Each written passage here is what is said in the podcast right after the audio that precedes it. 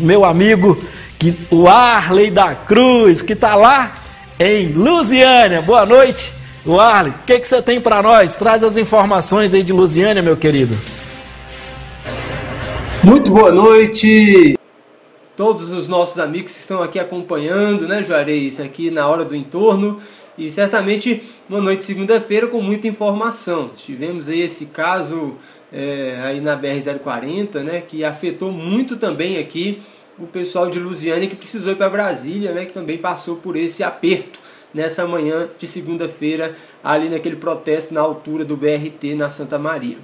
Mas nós queremos destacar aqui para você, o Juarez, aqui da cidade de Luciane, inclusive agora a, terminou a reunião, a reunião é, com os é, prefeitos aqui da região do entorno sul. Estava lá o prefeito Diego Sorgato, que convidou os demais prefeitos, Fábio Mossoró, Fábio Correia, até mesmo o Leandro é, Caldato de Santo Antônio Descoberto, estavam reunidos ali na Prefeitura Municipal para definir algumas regras no combate à pandemia que está bastante assolada aqui na região de Lusiânia e nas outras cidades é, também.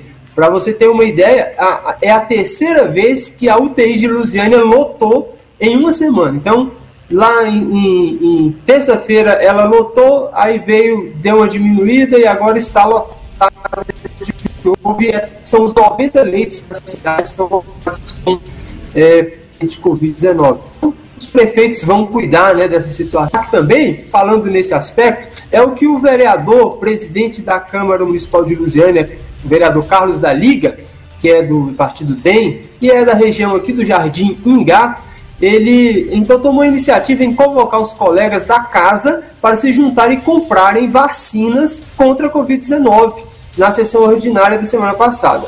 É, os ministros do STF já decidiram que os estados e municípios podem fazer compras da vacina. A emenda impositiva é um instrumento que os vereadores podem apresentar suas emendas ali na lei orçamentária anual.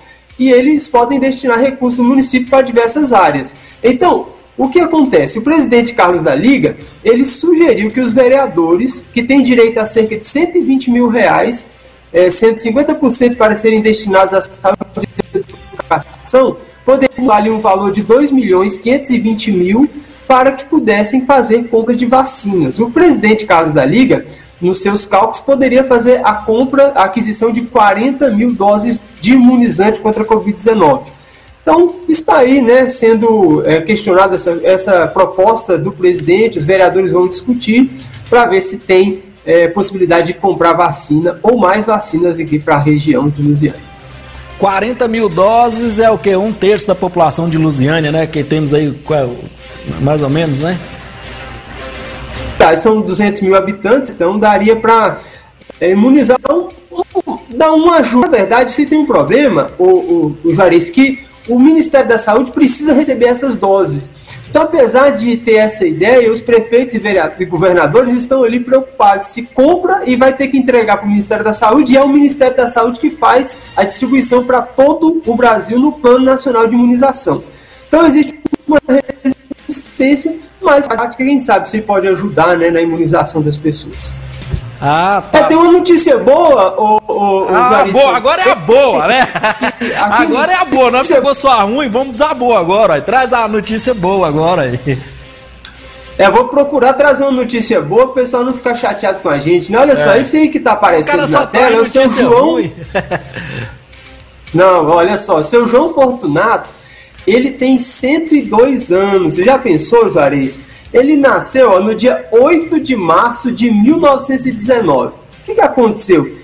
Ficou internado vários dias, ele tem outros problemas de saúde e também pegou Covid-19. E ele recebeu um presente ali, né, de ter sido é, libertado dessa doença tão perigosa. Né? Então ele testou positivo, teve 80% dos pulmões comprometidos, foi mais forte que o vírus e saiu, né? Teve alta né, no fim de semana do hospital e aí a família recebeu com alegria né, a volta de seu João Fortunato e ganhou né, mais um fôlego de vida. Né? A gente parabeniza a família. Ele é pai da vereadora aqui de Luciano, ex-vereadora, na verdade, Luciana diretora. Né? Pessoa muito querida aqui na cidade. A gente fez a recuperação do seu João Fortunato.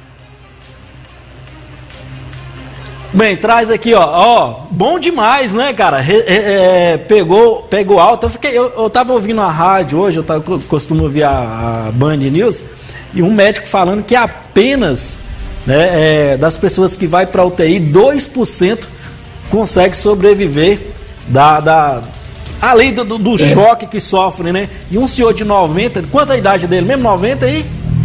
102. 102 anos, rapaz. Sair da, da, da, da UTI é, é Deus mesmo, né? Então é o caboclo é duro na queda mesmo. vale, muito obrigado aqui pela participação no programa Hora do Entorno. Traz boas notícias amanhã, tá bom?